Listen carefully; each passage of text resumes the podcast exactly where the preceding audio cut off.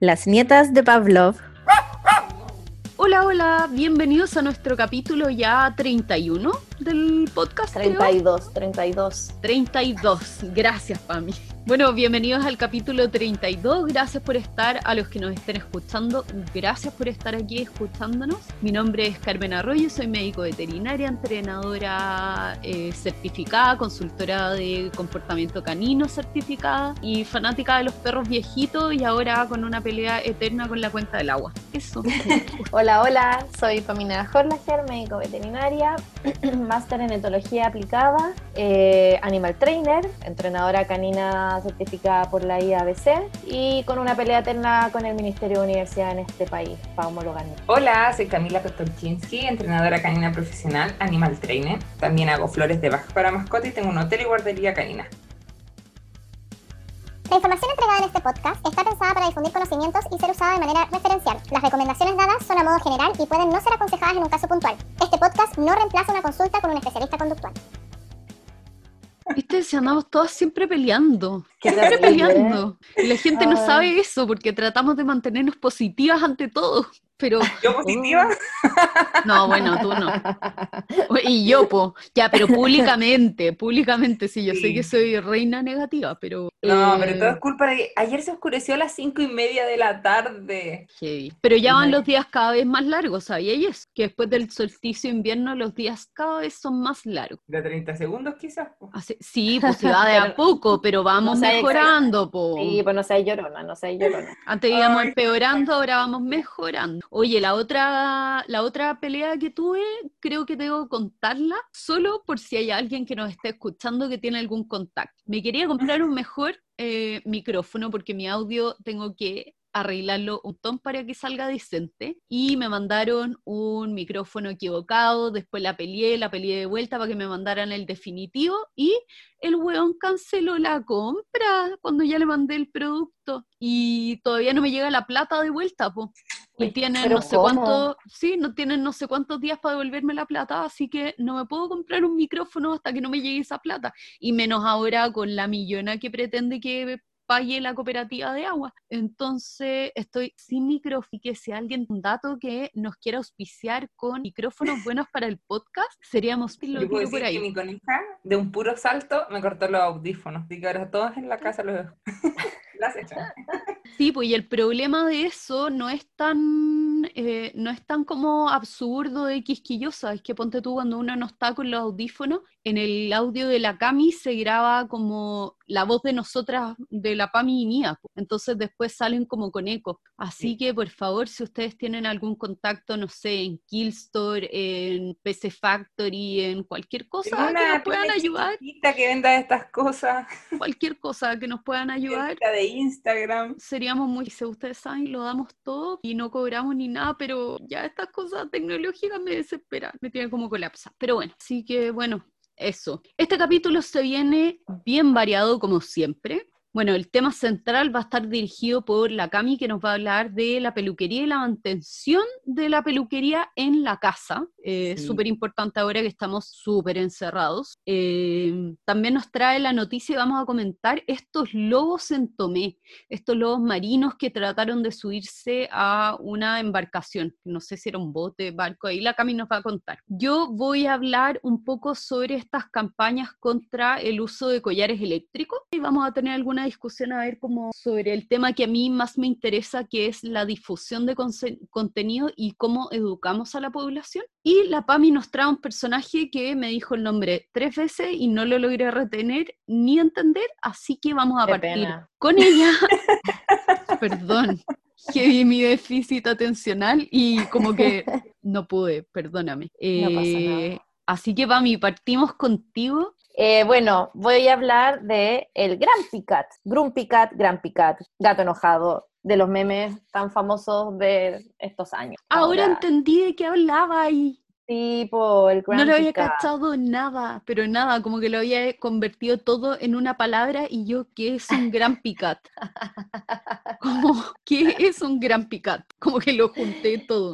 Ya, Bueno, voy a hablar de él, bueno, yo no sé ustedes, pero yo siempre asumí que el- este gato era un macho. Para mí siempre era gato, no sí, gata. yo también. Bueno, Sí, les mí que igual. no, era una gatita. Siempre nos pasa eso. Siempre, siempre nos engañan. Y su nombre real es Tartar Sauce. Salsa tártara será, no sé, no sé si tártara es lo mismo que tartar, pero bueno, eso. Y tuvo tres hermanitos, ya todos nacieron en Morristown, Arizona. Y se quedaron, parece, por lo que entendí, o al menos eh, Tardar y otro de sus hermanitos con la tutora, pues con la mamá de la mamá, con la tutora de la mamá de los gatitos. Y ella decía que la razón de que su cara era así era por un enanismo que padecía y que además de tener la cara así, eh, ella era de menor tamaño y tenía sus piernas, entre comillas, decía, dis- no expli- explicaron mucho más de eso, pero era rara. ¿Y los hermanitos también tenían esta cara o ella era la única? Su otro hermano también tenía una cara así como media chata y un poco para abajo, pero no como... No tanto. Tardar. No, no tanto. Y el otro hermano no es flaco, no, no hablan de él, así que no. Y bueno, ella se hizo famosa porque el hermano de Tabata, la tutora, eh, subió una foto de la gata en Reddit. Ya, perfecto. Y de ahí al estrellato. Eh, a la gente le empezó a gustar el gato porque, bueno, no sé muy bien cómo fue, no encontré cómo fue el primer post de la gata, pero de haber subido la foto como típico para comentar alguna cosa. Y la gente le encantó y comenzaron de ahí a hacerse los típicos memes y parodias populares creadas desde a través de la foto que se subió a Reddit. Y de ahí ya famosísima. De hecho, hasta, bueno, eh, ella fa- falleció en el 2019, pero, por ejemplo, hasta agosto del 2020 sigue sumando seguidores y todo. Hasta esa fecha tenía 8,3 millones de likes en Facebook, 2,6 millones de seguidores en Instagram, 1,5 millones de seguidores en Twitter y 283 mil seguidores en YouTube.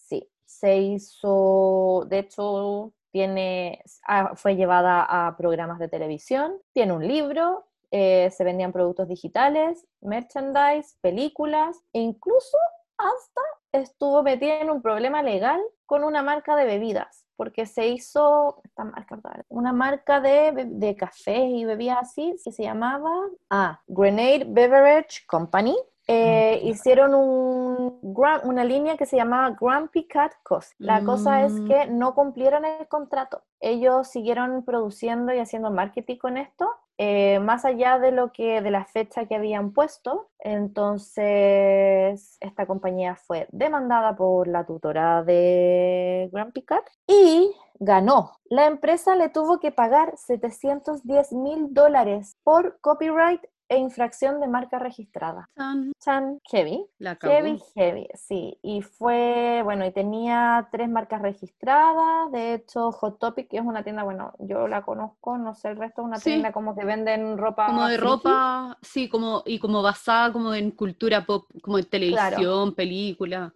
Sí, eh, ellos tenían eh, poleras y los max y como tetera, no, tetera, como tazón, estos tazones que no son tazones, los, bueno, un tazón del Grumpy Cat, así que ellos tenían marca registrada, ocho, perdóname, ocho marcas registradas, con 1082 ítems disponibles. Así que esta gatita fue ultra, ultra, ultra famosa y con mucho Uy, dinero, que me encantaría Yo creo que Heavy. todos la conocen, pero no todos Demasiado. se saben el nombre. Sí, Así es que que- sí, claro, y en la portada de este capítulo van a ver la foto de Gran Picat. Y van a saber eh, van a cachar perfecto quién es, Ya era. Así es. Y, para que no les bueno, pase ¿qué lo que me pasó. Bueno, eso, pues, ah, bueno, y bueno, ella falleció súper joven, pobrecita. Ella falle- falleció el 14 de mayo del 2019, tenía 7 años y fue debido a una complicación de una infección del tracto urinario. Pobrecita, eh, fue como conmoción mundial, porque mucha gente, bueno, mucha gente subió información al respecto, muchos hicieron como un duelo, eh, hicieron tributos, etc. ¿Qué eso con esta niña, con este gato? Ay, la amo, ahora que ya sé que me encanta. Es que me La gustaba mucho su carita. Sí, yo creo que en es. algún minuto me regalaron como un monedero de Gran, que ha sido súper plagiado. Dudo que haya sido como producto original. Me gustó, muy bueno para mí. Así que eso, bueno, ese, ese es mi personaje histórico. Me gustó, sí, algo de cultura pop un poquitito. Mm. Imagínate lo como el grito y plata que habría sido ahora con TikTok ese gato, como la cantidad de, de, de TikTok que podrían haber hecho. Sí, Sí, estaba como perfecta para eso. como Bueno, Sí, y eso, y aparte de esos TikTok como que de que, que, que he visto todo como, y YouTube de que hablan los gatos, y les Ay, ponen sí. voz y cosas así, Pff, este gato, se- ahí sí que ya billonaria, o sea, multimillonaria. totalmente. Porque siento que sus caras solo dice estúpido. Como el, como el, ¿cómo se llama? Hay un eh, whip, no sé si es whippet o algo italiano, ¿lo he visto? Que le ponen una voz pero como de monito chillón y que siempre está como vestido como muy a la moda. ¿No lo he visto? No, No, yo no. no. Es demasiado tierno. Y es como, yo me quería poner esto, pero no me lo puedo poner por la cuarentena. Y tenía Ah. este outfit y tampoco me lo pude poner. Y tenía este y siempre aparece como caminando así, pero muy feliz como en sus outfits más a la moda de lo que yo voy a tener en toda mi vida mi closet. Como, cada una de esas cosas debe ser como más pituca que mi closet completo. Te lo voy a mandar, se lo voy a subir. Vale, para que lo veamos. Bueno, eh, terminando con nuestro personaje eh, famoso, vamos a saludar y agradecerle a nuestros auspiciadores que hacen posible que les podamos tener regalos para ustedes, porque eh, eso es lo que hacen y hacemos como en el fondo un poco de comunidad con toda esta gente ligada al mundo de los animales y a traer productos para ellos y a la educación, etc. Vamos a partir con Barf Chile. Le mandamos un saludo especial al tío Barf que si no lo están viendo, a los que les interese aprender sobre dieta natural de mascota, junto con caldito de, caldito de hueso, y eh, el doctor Cristian Vergara están haciendo unos live como cada dos semanas, los Men in Barf, muy entretenidos como para aprender, así que no se los pierdan. Y también otro regalón de la casa que es Lisi Bazar, con sus correas, eh, sus correas resistentes al agua, fáciles de limpiar, mis correas favoritas del mundo. Además vende otro tipo de productos. Correas ya son nuestro producto estrella. Sí, me encantan. De hecho, yo le he escrito muchas veces que apenas llegue a Chile le voy a encargar 800 correas. Bueno, podéis encargársela y te las mandamos para allá nomás, pues. Te las Ah, mandamos. eso va a salir un ojo en la cara. Hay Sí, varias cosas que tenemos pensado que te tenemos que mandar. Sí, Como nosotros partiendo en un micrófono. para allá. Ah. Vamos con nuestro segundo tema del día y el tema central de este capítulo, y va a ser el tema de la peluquería y la mantención de esta peluquería en la casa por nuestra peluquera estrella. Así que adelante. Sí, me di cuenta de que nunca había hablado de peluquería. Súper discriminadora con mis oficios. Solo había hablado de entrenamiento. No, y había hablado también de higiene. Sí, en el primer capítulo cuando hablamos de la higiene del COVID. Solo eso. Sí. Y en algún minuto creo que hablaste, aunque fuera cortito, de por qué no rapar a los perros. Cuando tú hablaste del calor. Sí, ahí fue. Sí. Sí, no lo tenéis tan botado. un poquito. Sí, y yo, bueno, lo que voy a hablar ahora es como más o menos un poco más detallado, eh, un curso que yo hacía online de peluquería en casa. Entonces vamos a empezar. Eh, bueno, yo, como primero que todo, eh, todas las cosas que yo voy a hablar aquí es después de que ya hubo una asociación positiva a la manipulación y los instrumentos que se utilizan en la peluquería.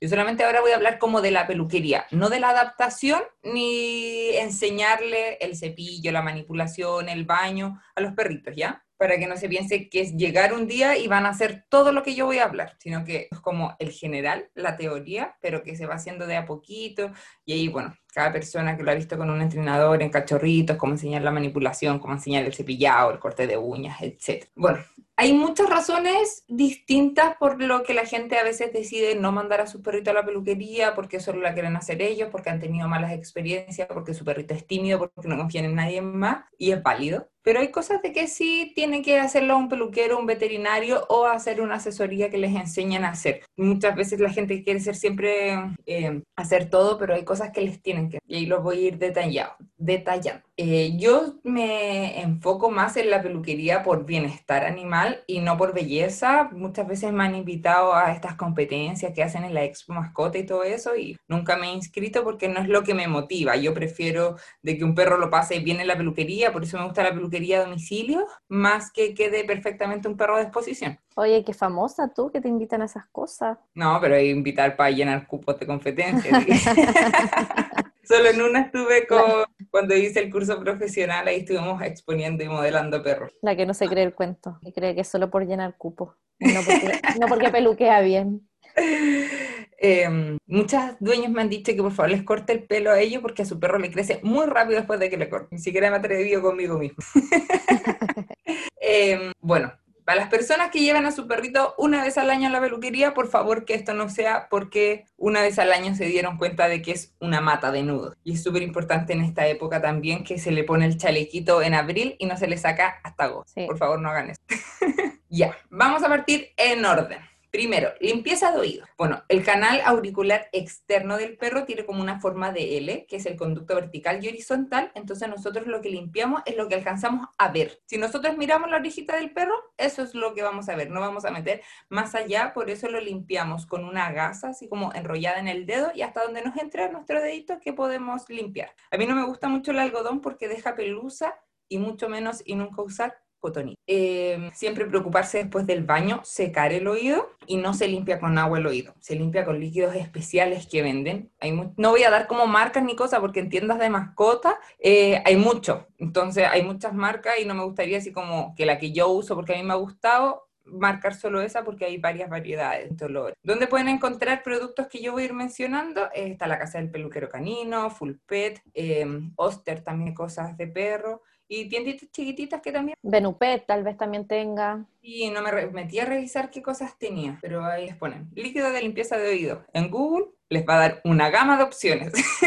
Eh, dentro del mismo oído eh, hay perros que les crecen pelos dentro de la oreja y eso es súper importante que los saquemos. Eh, no es que se cortan, sino que se sacan. Se echa un polvito que hace que se suelten los pelitos y sea más fácil sacarlo y estos se tiran con la mano o con pinza. Entonces esto, eh, o llevarlo a un peluquero cada cierto tiempo para que se lo saque, o el veterinario, hay veterinarios que también lo hacen, o que se capaciten con alguien que les enseñe a hacerlo y ustedes compran el polvito. Eh, ¿Por qué hay que sacar estos pelos de la oreja? Porque si no se junta mucha humedad, sobre todo cuando los bañamos, no lo podemos secar bien porque no le podemos tirar el secador para dentro de- del oído. Y esto puede hacer que genere con más facilidad otitis, o ahí corrígeme tú, que le salen unos ácaros. ¿Son ácaros los que salen o no? ¿Para mí? Uy, y ya está. O sea, yo sé que hay ácaros, pero eh, no solo ácaros, también pueden empezar con honguitos. Sí, son como un bicho. O sea, yo sé, sí, el otodoc, sí, es un ácaro. Ya, entonces estaba bien con mi conocimiento de que era ácaro, pero yo sabía que salía un bichito, pero no estaba 100% segura que era ácaro. Y eso. Eh, entonces, por eso hay que estar regularmente sacando esos pelitos. Hay perros que de verdad les sale mucho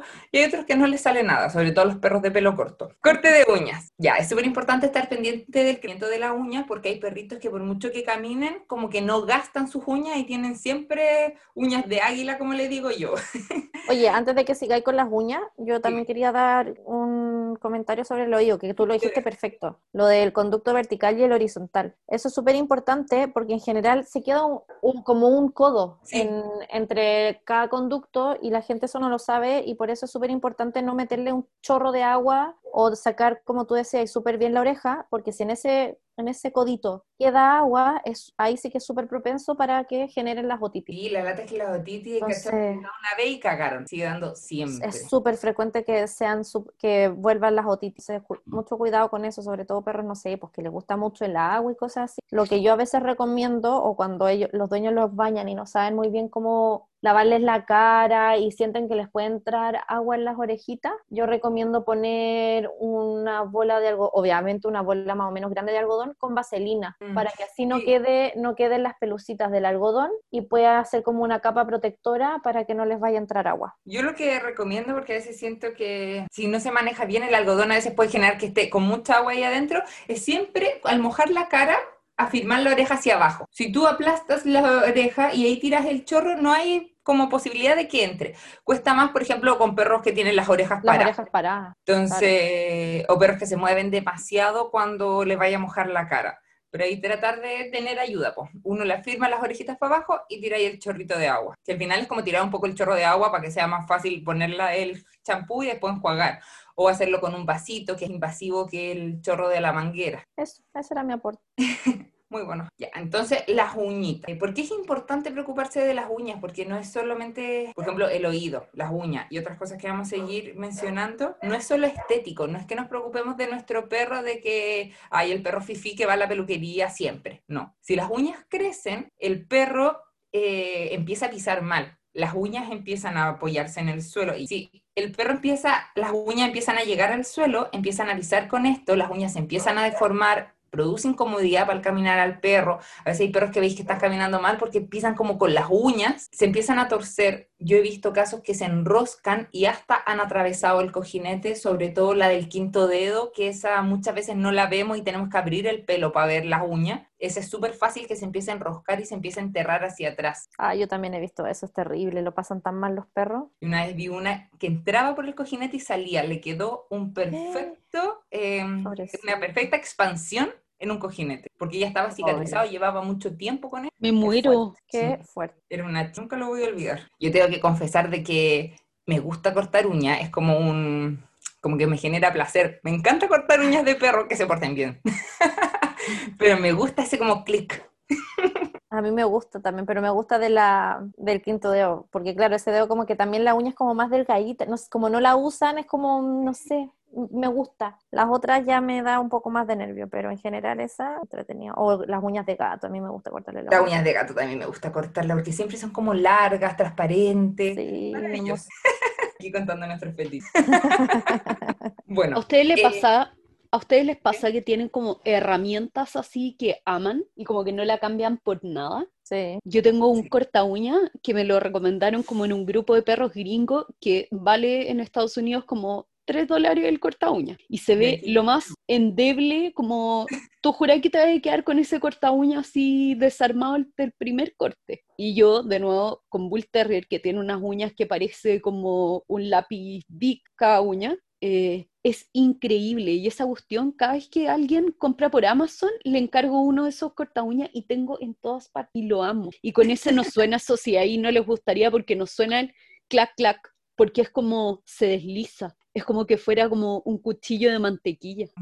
Oye, pero, pero es de esos que tienen como un hoyo y tú metes la uña y no, hace como, no, una tijerita. Es una ah, ya, porque eso me cargan. Yo necesito una tijera. No, no, no, esta es una tijerita y la gracia es que el filo es tan bueno que en el fondo nunca te aplasta la uña, porque también esos otros como guillotina de repente que no tienen tanta, terminan apretando y aunque no cortes... como el cuerito de la uña largo. No, y aparte, aunque eso, porque aunque no le cortes la venita, ni te sangre, ni le toques, pases a llevar como el nervio, eh, igual se lo aplastas. En estas no, pues son bacanas, ¿verdad? Las amo. Se lo recomiendo todo el dato. Te voy a pedir que vaya por.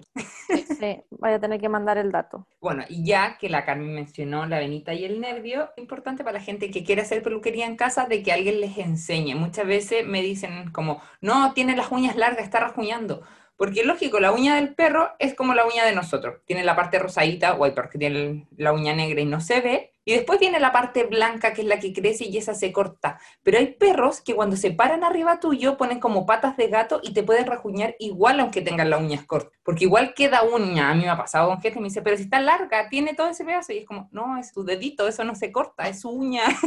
igual te va a rajuñar con eso, igual va a rajuñar las cosas con eso. Y si pasamos a llevar eso, o sea, hay una asociación negativa, le va a empezar a doler mucho. Y aparte que sangra de una manera bestial, súper exagerado las uñas y sangra. Me gusta tu corriente, Carmen. Mira, ahí se lo estoy mostrando en la cámara, después se los voy a subir a las historias. Ay, espérate que no los veo, espera, espera, espera, espera, ahora. Porque andabais sapeando Facebook, te apuesto. No, no, pero tenía el Grumpy Cat arriba, entonces no veía. Mira, es esto cáchense lo del Igual este no es el original original, esta limitación que venden en cursos, que no se tienten, se ve igual, pero no es lo mismo, es muy diferente, pero, pero es exactamente igual. Lo único que no dice la marca aquí, que en los reales dice la marca que es Miller's Ford o Miller's Ford, algo así. Y es, en verdad, es bacán. Se ve así diminuto, pero yo con este le he cortado desde Grandanese, Bull Terrier, hasta un Yorkie y es el mejor corta uña de la vida. Tengo como cuatro. En verdad los amo. Así que esa es mi recomendación.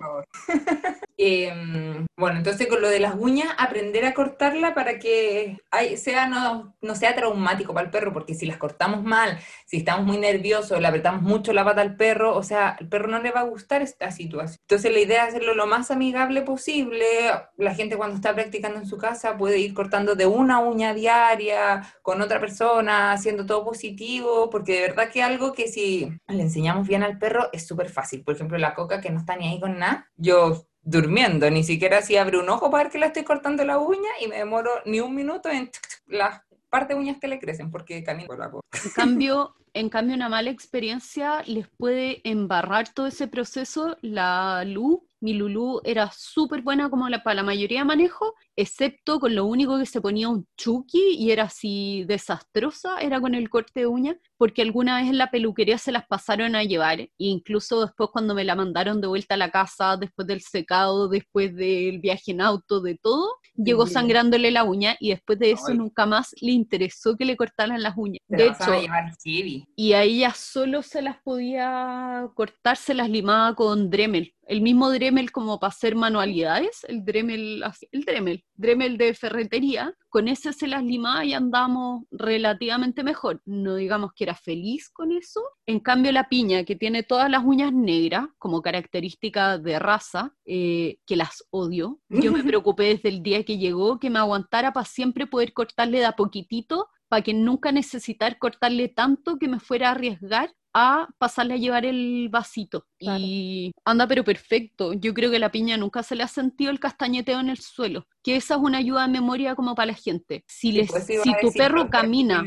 Negra. No, y si tu perro camina y sientes el tiqui, tiqui, tiqui, tiqui, tiqui en el, como en el piso, significa que las uñas están muy largas. Las uñas no deberían tocar el sol caminando normalmente. Y esa es como la referencia para los perros de uñas negras, cuando sabes cortar, porque no vemos cuándo tenemos que cortar, como los que tienen la uña transparente, es cuando las uñas ya están tocando el suelo. Y eso se toma como referencia para cortar las uñas, si es que están tocando o no están tocando el suelo. Y el largo es un poquito más arriba. Yo tengo un dato para ese, pero no, lamentablemente no lo puedo decir por acá porque no tengo cómo mostrarlo. Y puedo dar información errónea. No, uso el cojinete como línea. Ah, sí, pues es que bueno, así como se línea pone imaginaria. el corta uña. La manera correcta de cortar la uña es que el corta uña tiene que ir paralelo al cojinete. Esa es la posición de cortar las uñas. Ya, pero ahí yo también me puedo meter y es como la actualización al corte, porque cuando tú le dejas crecer mucho las uñas, a un perro, la venita y el vaso va creciendo junto con la uña. Sí, pues es como es el, no sé si ustedes se acuerdan del, ¿cómo se llama? El, ah, el récord Guinness, que tenía unas uñas gigantes que ah, tenía, se veía las venas que no le podían cortar la uña.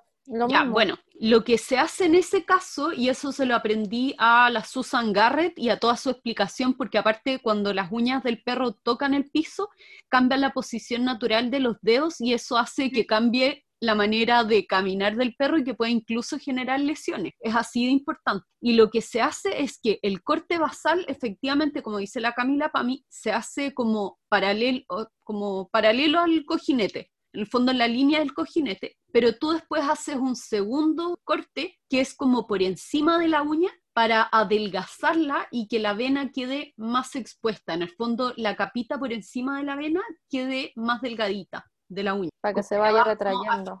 Y eso hace que se vaya a poco retrayendo la uña y es muy rápido como es ese, o sea, bien hecho, en uno o dos meses puedes retraer un montón esa vena y poder llegar a un largo normal. Y se va como afilando de alguna manera la uña. Bueno, lo ideal es nunca llegar a eso tampoco. Es que, claro, no, y aparte tampoco es que la afiles, en el fondo después la puedes redondear y todo. pero a mí me pasa que en general eh, nosotros con los full terrier que hemos tenido en mi casa, las uñas naturalmente como que las venitas le llegan súper abajo y nosotros igual somos preocupados. Mi hermano que quizás escuche esto, con el raco, con el suyo, hemos hecho un trabajo en verdad súper a conciencia y igual le llegan muy abajo porque les crecen como de cachorro, muy en el fondo como eh, engarfiadas, por decirlo de alguna manera, como muy así como, como garras de vieja bruja, ¿cachai? Como hacia abajo. Las de la piña son muy diferentes y desde siempre. Y ahí tenéis que rebajárselas porque naturalmente desde cachorrito teníamos que rebajárselas para que no le toparan en el piso. Pero eso es como de conformación del perro también. Bueno, algo que hacen los, algunos criadores de acción es que van cauterizando para que tengan como cortita la vena. Lo que sí, onda, eh, algo más iba a comentar algo. Ah, bueno, y también, ojo, que hay perros que también, si es que tienen alguna malformación que no se note o que caminen distinto, a mí me pasaba con una de mis perras que ella caminaba más como con los dedos hacia arriba, entonces, se o sea, le tenía que crecer mucho más la uña para que tocara el suelo y uno decir, oye, le toca cortarse las uñas Entonces, Claro. en esos casos también uno ver bien cómo camina tu perro para ver si el tema hay que cortar las uñas, ya están muy largas y no esperar a que la uña ya sea una cosa monstruosa para cortarla. Y lo otro que ahora me acordé es que venden unos como limadores de uñas. Eso quería y te iba a preguntar, ¿qué Es opinabas que- de ellos? Eh, no son malos, hay unos buenos, pero casi siempre se vende como el chino. Y, escucha, no sé si a ustedes les ha pasado que les da nervio como el sonido cuando se liman las uñas. Sí. Entonces puede ser de que un perro que sea más sensible, al final le moleste más limarle que que cortarle, porque es como Bueno. ese nerviosismo que da. Ya, y aparte, ahí hay algo que tú dijiste de la calidad de esas limas, que yo también, cuando pasé al Dremel, esto fue toda una investigación con la Lulu, y antes con la pizca, que era peor con el corte de uñas que la Lulu. Y la pizca corríamos todos peligro de que nos matara. La Lulu alegaba y se asustaba, era más por ella. Pero con la pizca era una cuestión de seguridad pública. Eh, el problema de esas cosas cuando tienen mala como calidad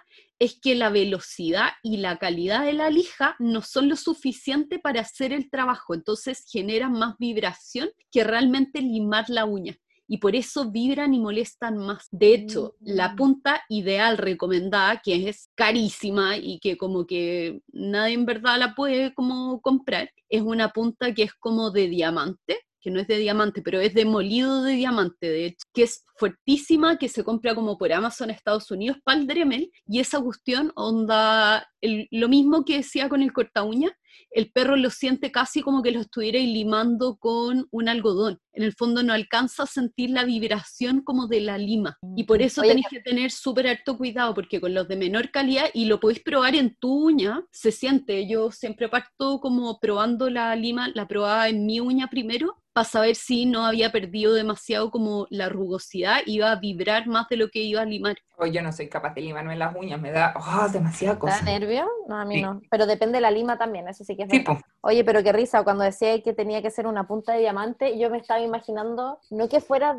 hecha de diamante, pues, me la imaginaba así como, típico que uno dice, oye, la pun- dame eso que es como una punta de diamante. Ah, como la forma. Claro, pues yo decía, claro, ahí cuando dijiste que No. era de diamante Solo los imposible. corgis de la reina se han limado con eso.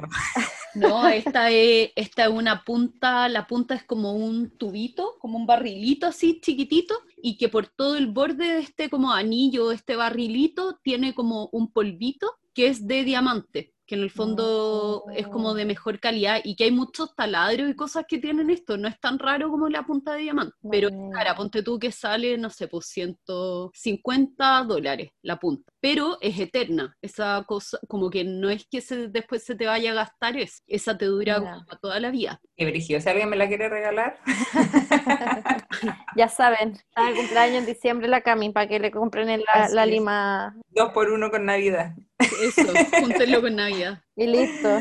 Yo mejor te voy a Ya, regalar pues, el seguimos. uña. Por favor. Pero podría ser de regalo, no sé. Sí. Tuve de santo, ya pasó. De regalo de celebración de un año de podcast, igual que harto. Sí. Un regalo adelantado. Ya, seguimos con las patitas. Y bueno, hay algunas personas que no saben, pero igual que los oídos, entre medio de los cojinetes hay perros que les crecen pelo. Y esto es súper importante estar pendiente de eso, porque imagínate, o sea, pelos que andan por el suelo, o sea, es un recolector de basura. Y pasa mucho que es un lugar que los tutores no hacen cariño a sus perros, o sea, no todos los locos le hacemos cariño entre medio de los cojinetes a los perros. Sí. Pero se huelen tanto. No, no vamos a, a manipular sus Y a veces empiezan a generar nudos entre medio de los cojinetes, lo cual es súper incómodo para los perros y a veces la gente se da cuenta porque su perro empieza a caminar mal o empieza a cojear porque estos nudos, como tienen tierra, tierra que se moja, tierra que se seca, a veces se meten piedrita, al final son como unas rocas que tienen entre medio del cojinete. Yo sacaba hasta chicles pegaba ahí entre medio. Ah, es- justo eso iba a decir. A mí me ha pasado con unas perras que se le han pegado. Sí, entonces eh, eso es súper importante porque puede ser peligroso, porque a veces por ahí entre medio se puede eh, enterrar de estas espigas, de esos pinchudos redonditos típicos que están en la playa, no sé cómo se llama, Ya, sí, ya sé cuál es. esos que son como de pino. Y entonces eso puede generar daño, o sea, las espigas se pueden enterrar y perros que no les gusta la manipulación de patitas, o sea, al final se van a dar cuenta cuando tiene la embarrar la pata. Entonces es importante mantener esos pelitos cortos para un mejor aseo de las patitas, para estar seguro de que no se va a enterrar nada ahí entre medio y sobre todo si vamos a hacer paseos como campo, lugares que pueden haber de estas espigas, eh, después revisar las patitas. Es un llamado muy importante. Yo ya he conocido dos perritos que los han tenido que operar para sacarle una de adentro de entre medio de los deditos. Sí. Así que siempre está revisando esos pelitos de las patitas. Y bueno, terminando con las patitas, para hidratar los cojinetes ahora venden muchos productos que es como una vaselina sólida que se le echan las patitas para que tengan patitas suaves. La otra vez la Carmen mencionó una marca, porque no está la Carmen. ¿Yo? Sí, pero ahora no me acuerdo cómo se llama. Es que hay muchas marcas, a mí siempre se me olvidan porque hay un montón. Hay igual recomendación si tienen perros que son más desconfiados o más sensibles, preocúpense del olor antes. Yo a la Caro, a compré una hora sin olor que no la he probado con el raco, con el perro de mi hermano que es súper desconfiado ante cualquier cosa rara, como que te empieza a mirar como, perdón, ya sé lo que vas a hacer, ¿cachai? Como hay que tener harto cuidado. Y yo le usaba una de Washbar, que era muy rica, a mí me gustaba mucho el olor, creo que tenía como olor a carite que no sé cuál es el olor a karité a menos que lo huela, como no te lo podría escribir, pero... Es el karité. No tengo idea, pero como todas las cosas que tienen karité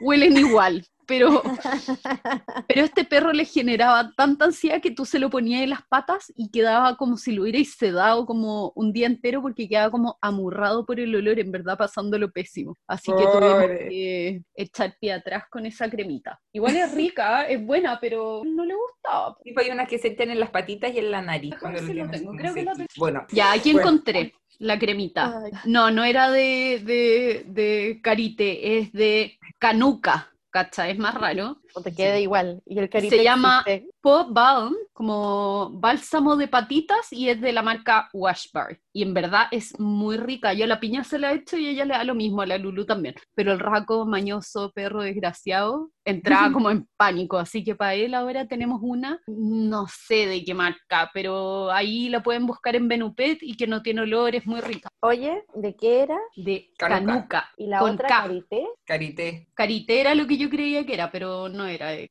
puro inventando. Canuca. K-A-N-U-K.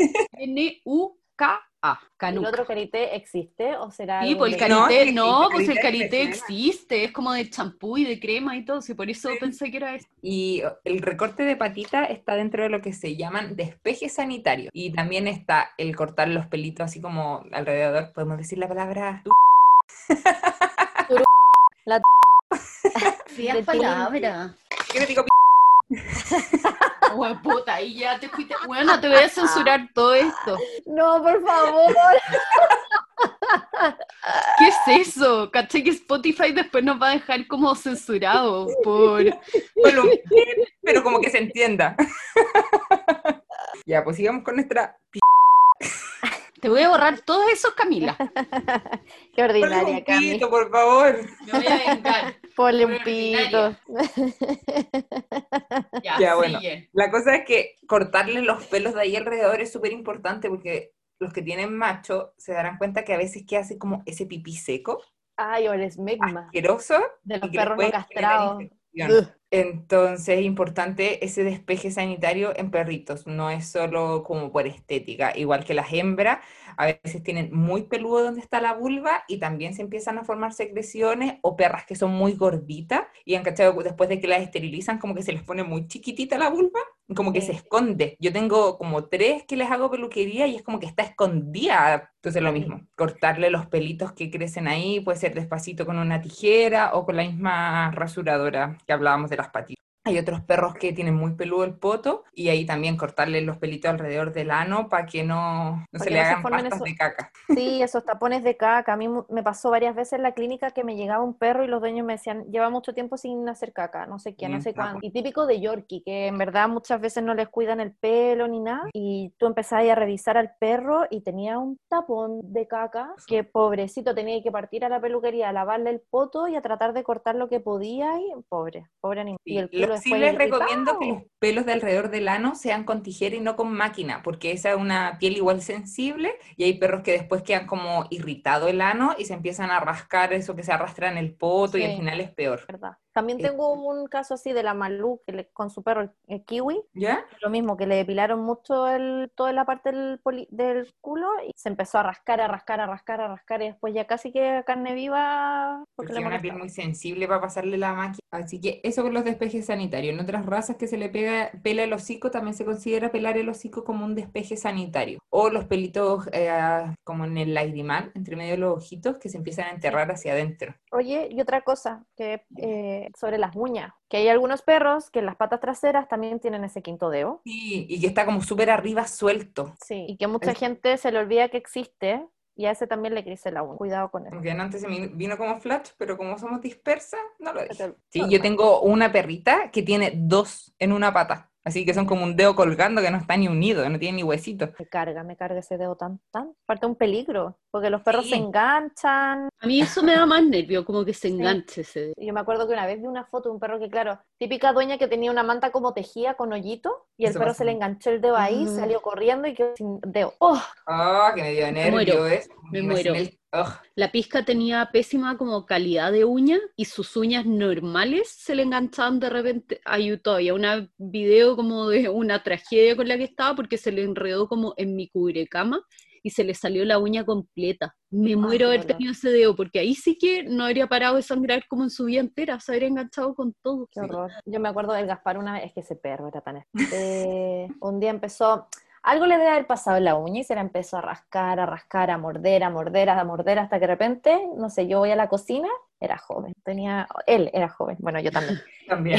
Y de repente empiezo a ver sangre por todos lados y yo, ¿qué pasó? El perro enfermo mental se había sacado la uña. Satánico. Se sacó la uña y chorreaba y chorreaba sangre y con mi mamá típico fin de semana, ¿dónde vamos con el perro? Terminamos no sé dónde, haciéndole ahí que cortara la- la- el sangrado. ¡Ay, qué horror! Bueno, Ay, qué gato, horror. esa uña nunca le creció, se le salía como un cachorro. Abuelo. Pobre.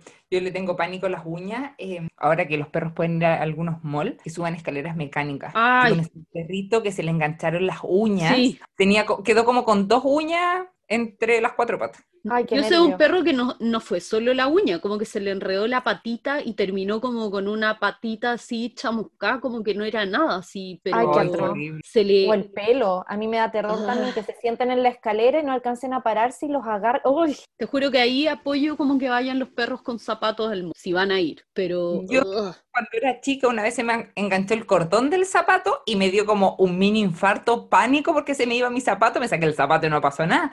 Pero me imagino con un perro me da un ataque de pánico ahí gritando. Todo el mall se daría cuenta. ay, Sí, así que ojo, si van al mall, tengan mi pensamiento satánico. Ya, así que al fin terminamos con los detalles y nos pasamos al pelo, a la mantención del manto de nuestro perro. Hay diferentes tipos de pelo, están clasificados en distintos. Algunos citan cepillado diario, porque es muy importante sacar un nudo cuando recién se hizo y no cuando ya tiene una mota que tenemos que cortar. Ustedes se van a dar cuenta, la gente que tiene perros de pelo largo o semilargo, que hay diferencia cuando uno cepilla todos los días. Cuando a mí me dicen, no, si no lo cepillé como en dos días y se anudó así. Yo la miro con cara de, llevo, Ah. no me engaña. He tenido perros de pelo largo. Eh, entonces, es súper importante antes de adquirir un perro, ver los cuidados que va a tener su pelo. Porque, ¿qué sacamos con que tenga una carita bonita y que tengamos, no sé, un Yorkshire, un Maltés, un Shih Tzu, si no nos gusta cepillar? Y al final vamos a estar llevando cada dos meses al perro para que lo pelen entero porque los nudos ya al final le pueden generar daño en la piel. Yo ¿A ahí eso? soy culpable. La Cami sabe que soy culpable. Tengo un pastor australiano, o sea, no lo tengo yo, vi en el campo mi abuela, un pastor australiano y realmente yo no sabía los cuidados de ese pelo horroroso y Sasu en general vive como un gran solo nudo y rasta. Y es tan malo para la peluquería que simplemente como que nos rendimos, la Cami le rompió su casa completa. ¿Te acordás? Y nos, y nos rendimos, po. Cuando llegamos al poto, fue como ya, chao, ¿sabes qué? Que quede bonito para adelante y chao el resto, como cortémosle los que le vayan a molestar y el resto chao, nos rendimos porque ya no podíamos seguir. Sí. Yo me tuve que ir con ropa tuya a mi casa, no sé cómo Es que entré en tu Se ropa. había bañado en tina, o estábamos las dos metidas con ropa dentro de la tina y creo que más mojada. No, la cagó. Y te rompió el, el water. El excusado, ¿te acordás que te lo rompió? La cerámica te la rompió. No, desastre. Dijiste excusado, Carmen. Excusado. Está viendo Peppa Pig. Sí. Mi mamá me enseñó a... Pero... El trono, dile, el trono. El trono. El Dije trono, el water y después expliqué el Sí, excusado por el si excusado. alguien no lo entiende. ¿Viste? Soy muy preocupada de la gente que entienda nuestro horroroso Sí. español, nuestro chileno. Eh, sí, fue horrible, po. y entonces como que ahora me lo planteo y no volvería a tener un perro jamás. Me encanta, lo adoro, es bacán ese perro, pero pelito corto, por favor, para mí y que no crezca más. Sí, porque no todos los perros se pueden pelar. O sea, en emergencia, por una vez sí peleó un pastor australiano porque estaba con lleno de parches calientes. Entonces había que pelarlo. Ya era como por salud, no por belleza. Y eso es lo otro. Abajo de los nudos, cuando los perros se meten al agua, se mojan, con la humedad, se le empiezan a generar hongos. Y muchas veces la gente no sabe que el perro tiene heridas abajo de su pelo que está motado, y es que no tiene pelo en ese lugar, sino que quedaron los nudos y abajo tiene una herida, y muchas veces se empiezan a dar cuenta por el olor. Olor a hongo, olor así como a descompuesto, y el perro está lleno de heridas abajo. Como asumagado. Sí, Sí. me ha pasado dos veces con un pastor australiano y con un chow chow, que son perros que no se pueden pelar, pero en estos casos hay que hacerlo por un tema de salud, porque hay que saber dónde hay más, Sí. hay heridas y que hay que Claro. curar. Eh, y lo otro que pasa mucho, que la gente dice, ya, no quiero cepillar, no quiero tener pelos y se compran un perro de pelo corto. El perro de pelo corto, la mayoría, pelecha casi todo el año. Siempre está botando pelo. Y la gente odia que pelechen y quieren pelarlos más. Por ejemplo, pasa mucho con los que la gente los pela. Y qué horror. Sí. Y Igual, yo, dime, ya. No, no, no, termina tu idea. que yo soy de las personas que rechazo peluquería, que, que me han dicho así como, ah, pero otra persona lo va a hacer y se va a ganar la plata. Y yo le digo, está bien, yo no lo hago por plata, yo lo hago porque mi cabeza no va a quedar tranquila si yo pelo a un perro que sé que no lo tenía que pelar, ¿cachai? Y ahí están los que clasificamos como los pelaperros que pasa mucho que están en veterinarias, que son personas que empezaron a trabajar sin hacer cursos, que se capacitaron por internet, quizás no han estudiado mucho o simplemente quieren las lucas de pelar al perro. Y a todos los perros le pasan la misma máquina, todos pelados, todos los entregan igual, porque muchas veces en veterinarias te exigen cantidad y no calidad.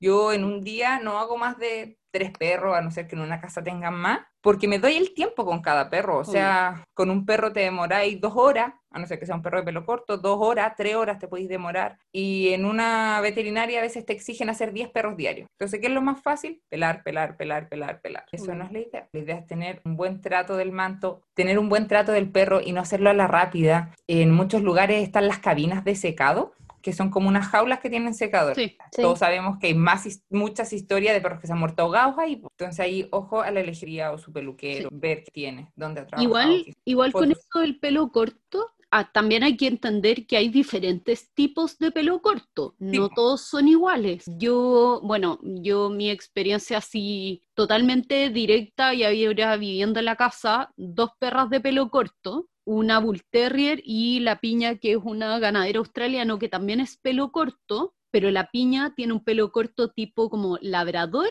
más una capa de pelo debajo. De hecho, uno mira de cerca la piña la piña tiene pelos negros y blancos, y el pelo blanco es de un tipo de pelo, y el pelo negro es como una pelusa asquerosa que bota todo el año. Como una cosa, sí, es como un algodón. Ya, es que me acuerdo, pienso en la Lilo, que le pasa lo mismo, porque tienen unos pelos que son súper duros y esa lanilla, Sí, asquerosa. ya. Y en cambio el Bull Terrier tiene un solo tipo de pelo, como pinchudo corto, e incluso entre Bull Terrier tenéis diferentes tipos. La Lulu era muy diferente su pelo, era más parecida como un labrador, que eh, la pizca, que tenía un pelo exquisito, como cortito, y que ese solo lo botaba después de pasar suerte. No botaba nada de pelo, mi casa no estaba llena de pelo, la pizca se mantenía súper limpia, yo reconozco que la bañaba como una vez cada seis meses, aunque durmiera conmigo, porque se mantenía limpia, y ella era súper limpia, pero nunca pelechaba, y yo creo que la cepillaba una vez por mes, una vez por dos meses, como cada dos meses, para acostumbrarla al manejo nomás, como ejercicio, no era que lo necesitara. La Lulu necesitaba cepillados como cada dos, tres días si no quería tener la casa llena de pelo, y eso también varía. Y también el peleche va a una parte genética, otra parte por la alimentación, otra parte por la tenencia. No es lo mismo La tener temperatura. un perro eso, no es lo mismo tener un perro adentro de un departamento con calefacción central todo el tiempo que te- y que sale con chalequito a pasear que tener un perro que vive todo el día afuera. O sea, ese perro se le caen los montones en los cambios de estaciones, normal que cambien ese pelo casi por montones. Exacto. Y también dónde vive el perro, porque si vive en un lugar con temperaturas estables, probablemente, temperaturas ambientales me refiero, Sí, eh, probablemente peleche menos. A mí me pasó que sí, mis perras pelechan, pero la pelecha que tiene la Lilo acá no es la misma pelecha que tenía en Chile. Acá en verano es que terminas tú hecho un perro. Yo la tomaba en brazo y me, la, que la bajaba y mis brazos eran pelo, pelo, pelo, pelo por todos lados. Sí, Porque eso hay que explicar que los perros pelechan normal dos veces al año, que es como primavera y otoño, que es como los cambios de estación, que es para preparar el pelo del invierno, que es más grueso y más como contundente, y el pelo de verano, que casi quiero quedar sin pelo. Pero si nuestro perro pelecha a montones durante todo el año, ya hay que ver.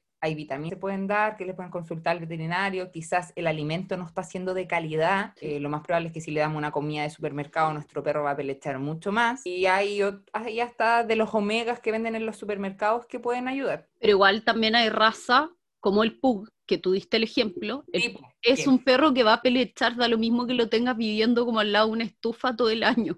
Ese es Sí. un perro que pelecha como por naturaleza. Tienen problemas de respiración, pelechan, se ahogan y, Problemas de piel. Y se le llenan de úlcera los ojos. Como es parte de las características de la raza, casi. Así que tener en cuenta eso antes de tener un perro. Es súper importante. El tiempo que tenemos, cómo nos gusta, si vamos a andar aspirando. eh, porque, o sea, si pelamos nuestro pastor alemán o nuestro siberiano, o sea, claramente no estudiaron de la raza. Bueno, las clasificaciones de tipo de pelo. Está el pelo corto, semilargo, largo, denso o de doble capa, rizado y pelo duro. De ahí les voy a dar ejemplos para no dar la lata ahora. A ver qué, qué, qué perro es cada categoría. Ahora vamos a hablar de los tipos de cepillo. Ya, tipo de cepillo, rasqueta, que es para sacar los nudos, especial para perros de pelo largo, semilargo, crespos, pelo duro y doble capa. O sea, solo no para los perros de pelo corto. La peineta, que no es para cepillar ni para sacar nudos, sino que es para confirmar de que no queden nudos entre medio, que se ocupa más para los perros de pelo largo, como para peinar, o perros de do- doble capa para dar volumen, igual que los de rulito. El Fulminator, esa es la marca, pero es que es súper bueno para los perros de pelo corto. Eh, también hay unos guantes que es como para sacar el exceso de pelo. Eh, está el deslanador, que se ocupa para los perros de doble capa, que nos ayuda mucho en la época de pelecha para ayudar a sacar esto muerto. Y pasa mucho estos perros que cuando no se cepillan en la época acuática de pelecha, eh, que se le hacen como estos motones feos que se ven, que es como típicos perros callejeros, parecido a un pastor alemán, que tienen como estos pelos secos de paja pegados en el poto. Entonces el deslanador nos ayuda mucho a sacar eso. Y como, bueno, después mandáis fotos para subirlas, porque ¿cómo Sí. es ese? Porque a la perra, a una de las perras acá le pasa eso. Mira, imagínate, ten tu mano abierta y ahora haz como garrita con los dedos. Ah, ya sé cuál es. Ya, y ese como que tira porque tiene como unas cuchillitas entre medio. Es el Wow. deslanador, sí. Eh, ya, súper importante y que lo voy a volver a repetir, por favor, la ropita es como para salir a pasear. No necesitamos que el perro esté desde abril hasta septiembre con la ropita, porque ahí se genera, te juro que otra ropa abajo de los perros de pelo largo y después un pelo horrible. ya está, perros de pelo corto, se les apelmaza el pelo, como que se pone feo el pelo abajo de la ropita. Y si vamos a usar ropita, estar con mayor constancia cepillando todos los días. Le sacamos la ropita, cepillamos y después le volvemos a poner la ropita, pero manteniendo abajo. Y al final si tenemos al perro 24/7 con la ropita, si está calentito dentro de la casa, no por estar con la ropita puesta, cuando salgamos no va a sentir frío porque está como... Si nosotros estamos con parca dentro de la casa, con estufas, y salimos, igual vamos a sentir frío aunque tengamos parca.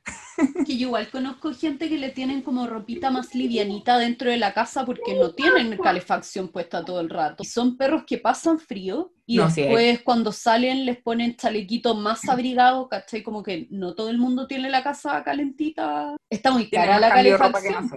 Hay perros que tienen closet. Sí, sí. Por ejemplo, la coca es el perro más friolento que conozco. O sea, ella sí es una gelatina en invierno, odia el invierno, por ella hibernaría. Y odia la ropa. Es la peor combinación de friolenta. Ah, no, las mías pedían. Las tres perras, las mías han pedido que les pongan ropa cuando les da frío, como que se paraban al lado de las chaquetitas y todo. No, los que me La siguen en no. Instagram han visto videos. Le compré una ropa a la coca así, ejita, peluita, blandita, que parece un algodón de azúcar, y se la pongo y su cara se desconfigura así, amarga total, y a los dos segundos se está revolcando para sacársela. Y prefiere Ay, tirita. Odia la ropa ese animal.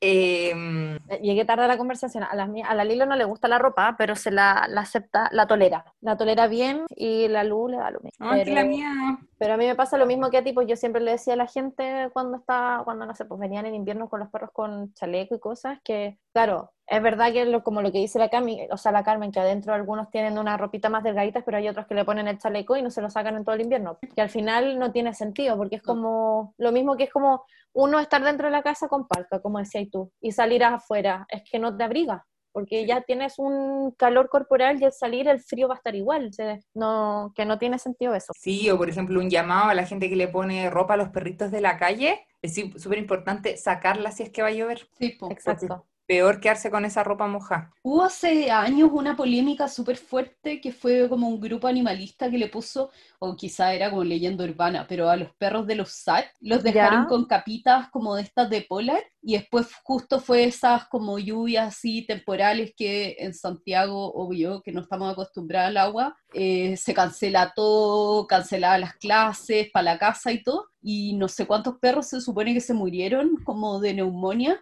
por las capitas mojadas de polar. No, no tenía Ay, no sé si será verdad, pero una vez hubo un tiempo de que a muchos perros de la calle le ponían y hacían ropa como reutilizada para los perritos Sí, y otras así como flúor.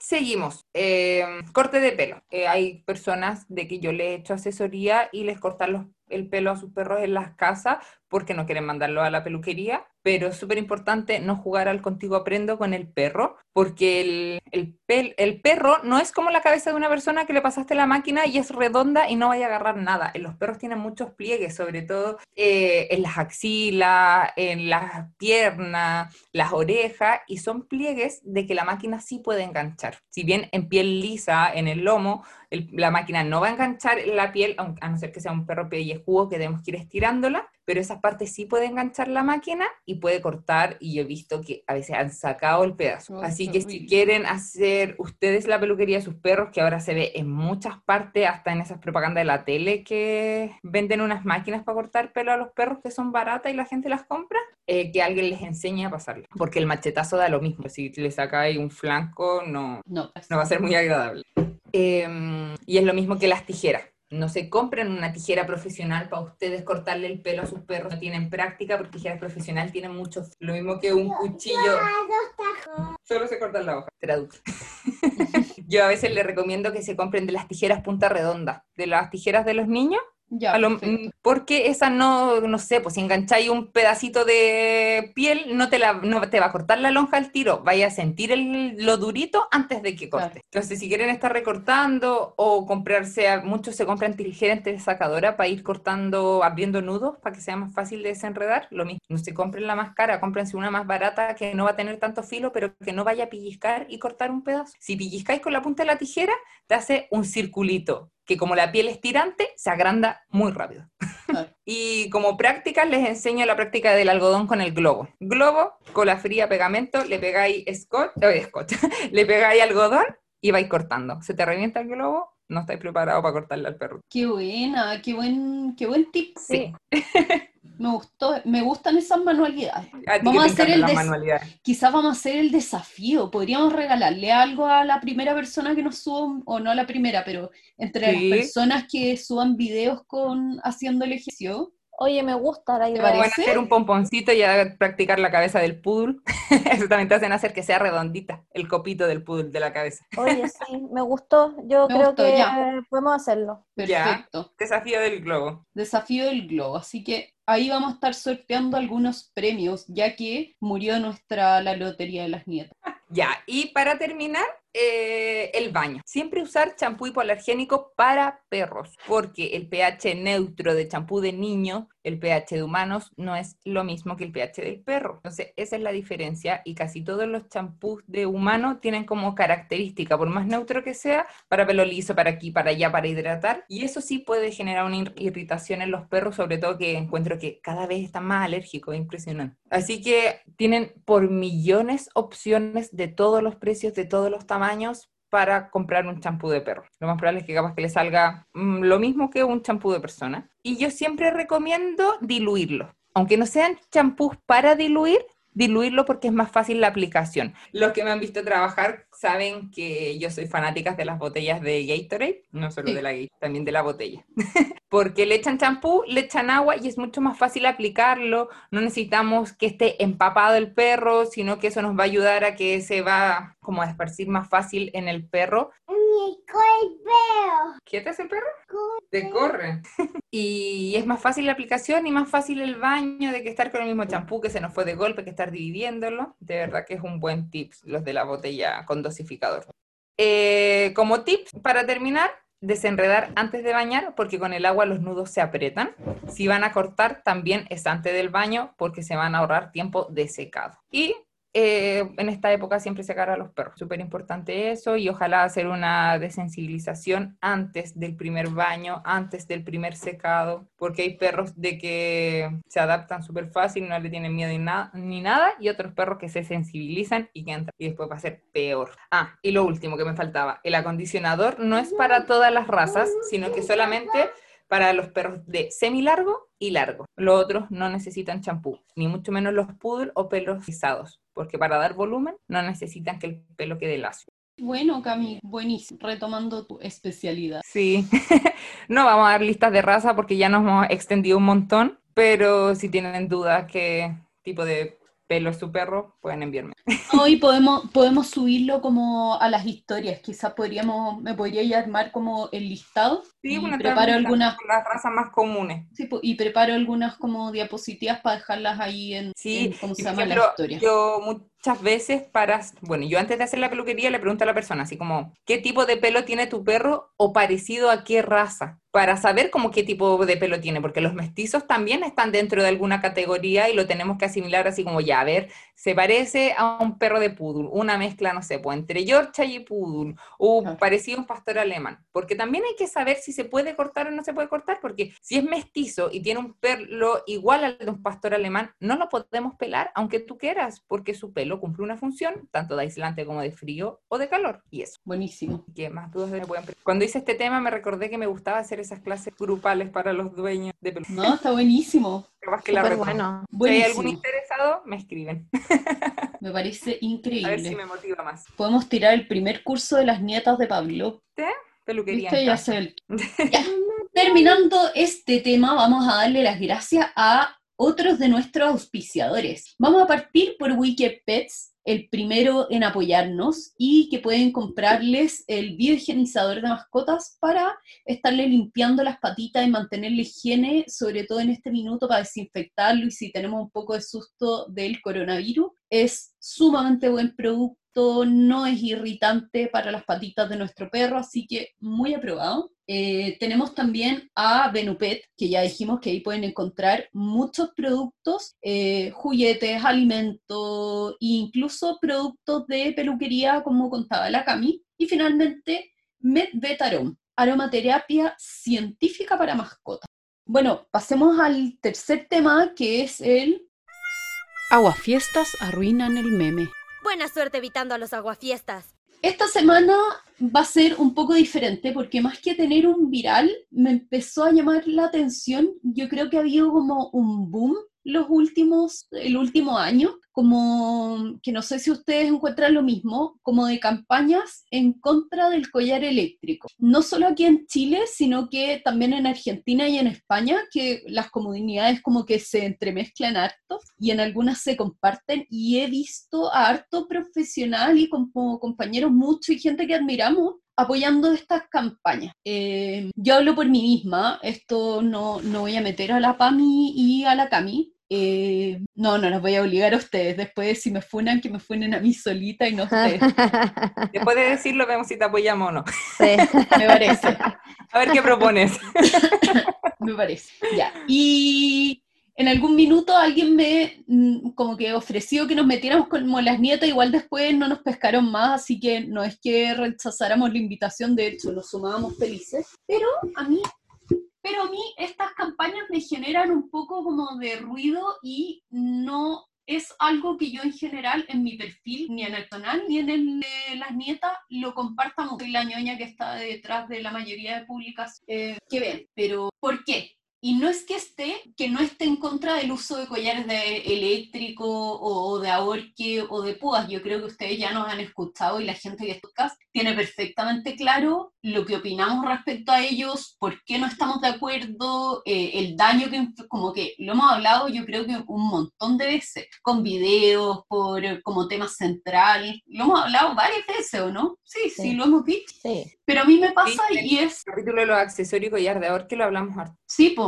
Y también lo hablamos con el video de este perro, este viral del perro que obligaban a sentarse con collar eléctrico, de púa, de ahorque, etcétera. Y por lo menos a mí me pasa que ahí entro en el tema que a mí un poco me obsesiona dentro del entrenamiento y que es cómo la difusión de infor- información, cómo podemos educar y difundir información incluso cuando no estamos trabajando directamente con las personas, como eh, por ponerles un ejemplo, las mantas olfativas. Hace quizás cinco años, si alguien hablaba de una snaffle mat o de una manta olfativa, te iban a mirar como, ¿qué? ¿Qué es eso? De hecho, la Pami cuando se fue, ¿te acordás que te regalé una? Sí. Y a esa altura, yo creo que no, por lo menos que nosotros conociéramos, aquí en Chile nadie vendía comercialmente. No. Todos los que teníamos Snafflemat las habíamos hecho nosotros mismos. Yo no soy una, no es que haya partido con estas cuestiones, tampoco me estoy adjudicando eso. Eh, pero en el fondo todos partimos como por nosotros y nadie las vendía. ¿Y tú te fuiste hace cuánto? ¿Hace cinco años? ¿Cuatro años? Tierno. No, hace menos, tres años. Ya hace tres años, es hace muy poco, que en el fondo, bueno, quizá ya o- Toys ya existía, pero en el fondo era muy poco lo que se hacía en torno a esto. Y hoy en día, a mí en la mayoría de las casas que me llaman, que igual es un perfil de dueños súper preocupados, como que nos llaman un etólogo de buena primera, como que el mal dueño parte como por el ex carabinero en retiro, pero, pero me pasa que yo llego a las casas y les pregunto y no me pasa pocas veces que me digan, no, mi perro no come en plato, come solo en manta olfativa. Y ahora es Mm. como una cosa base, eh, o las correas largas, ¿cachai? Cada vez se sabe más, pero en el fondo ha sido educación, no es en estar todo el día la señora diciéndole, oiga, usted es una maltratadora porque ocupa eh, correa corta, sino que es hablando de los beneficios de la correa larga, porque creo que castigar y estar reprimiendo o, reprendiendo a la gente por lo que usa o no usa es más contrafavorecedor porque al final la gente igual se defiende como, pero si yo no soy una maltratadora, lo ocupo porque me funciona, porque esto otro. Eso por una parte, que es lo que me genera, como prefiero antes de que estar diciéndoles como, no usen collar eléctrico, collar de ahorque, es mostrarles, cáchense lo lindo estos collares, ¿por qué uso arnés? ¿Por qué uso correa larga? ¿Por qué uso esto? Eh, miren, usen esto. ¿Cómo puedo enseñarle a mi perro a no arrancarse de la casa? Ni siquiera hablo de que hay gente que les enseña con collar eléctrico. Nos saltamos ese paso y les muestro las 100 maneras que tenemos de enseñarlo de buena manera, ¿sí? Y la otra que me pasa es que siento que al menos en Chile, y no sé si a ustedes les pasa, ¿ustedes cuántos collares eléctricos han visto ya? Yo, collar eléctrico, a Yo ver, pero, a ver, ¿en perros externos o yo físicamente he tocado uno? No, no, no, haberlo visto en perros externos y no de carabineros, no de fuerzas especiales. Como... Yo en Chile no lo había visto nunca. Aquí he visto Ya. bastante. Aquí Ya. casi muchos En perros. España, perfecto. Cami, tú, Eh. acá en A Chile.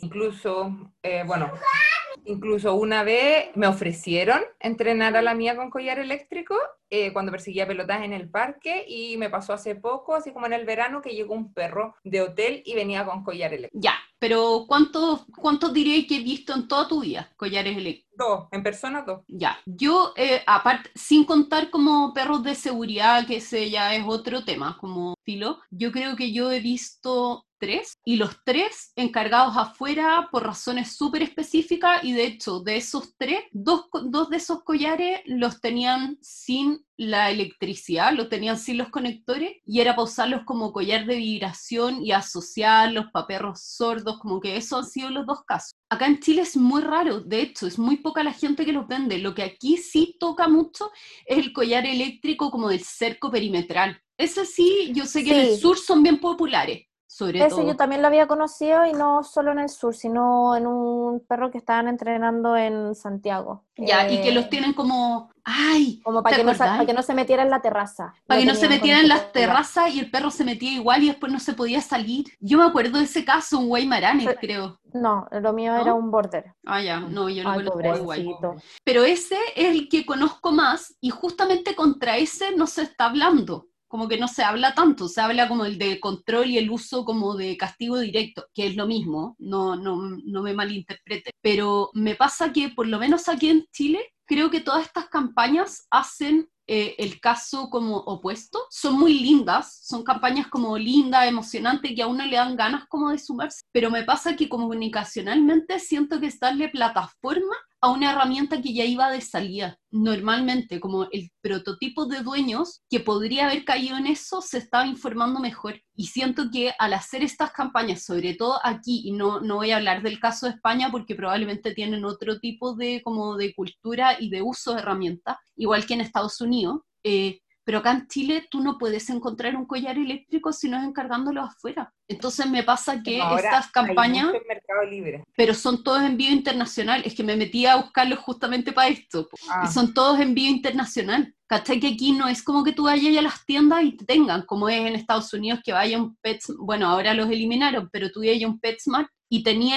siete variedades de collar eléctrico. Acá pasa eso, po. En Y no España solo de también, collar-. Sí, y no solo collares eléctricos, lo que acá también tienen son collares de citronela. Ah, Entonces, ¿qué bueno. El perro ladra y te Sí. tira, te tira un olor en la cara. Sí. Y, y los venden, los venden, pero es que te lo venden así, está ladrando. No, deja pasar a los vecinos, compra este collar, solución y no sé qué, y es como, bueno, Ya, pues, y a mí me pasa que, que acá, por lo menos para la cultura chilena, es estarle haciendo la campana, campaña de promoción para cualquier persona un poco menos ética o, o- o menos ética, más que menos ética, y no quiero hablar de eso, por si alguien lo ha pensado y que lo esté, como que se lo esté planteando, una persona que esté hasta las masas con su perro, que se le arranca todos los días, que están desesperados, que no sé qué, que no sé cuándo, porque de repente hasta nosotros nos pasa que estamos, nos tiene uno de nuestros perros superados por algo, y ya no sabéis qué hacer, como pensáis, voy a ir a meterle una jaula todo el día, ya no sé qué voy a hacer, como que yo creo que les ha pasado alguna vez, que no lo hacemos porque sabemos el daño, pero en el fondo ya está ahí como hasta las masas. Una persona, y escucha una de estas campañas,